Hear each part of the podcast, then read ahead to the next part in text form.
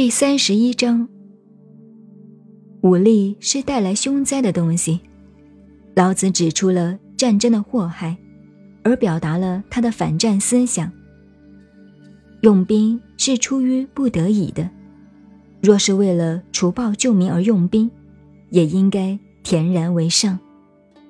战胜了，不要得意洋洋，得意洋洋就是喜欢杀人。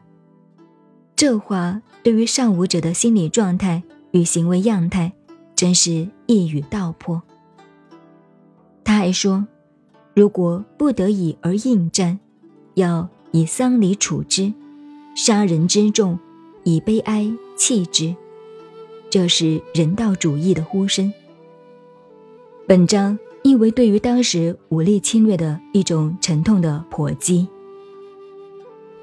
您好。您现在收听的是《道德经》，我是静静九恩，微信公众号 FM 幺八八四八，谢谢您的收听，再见。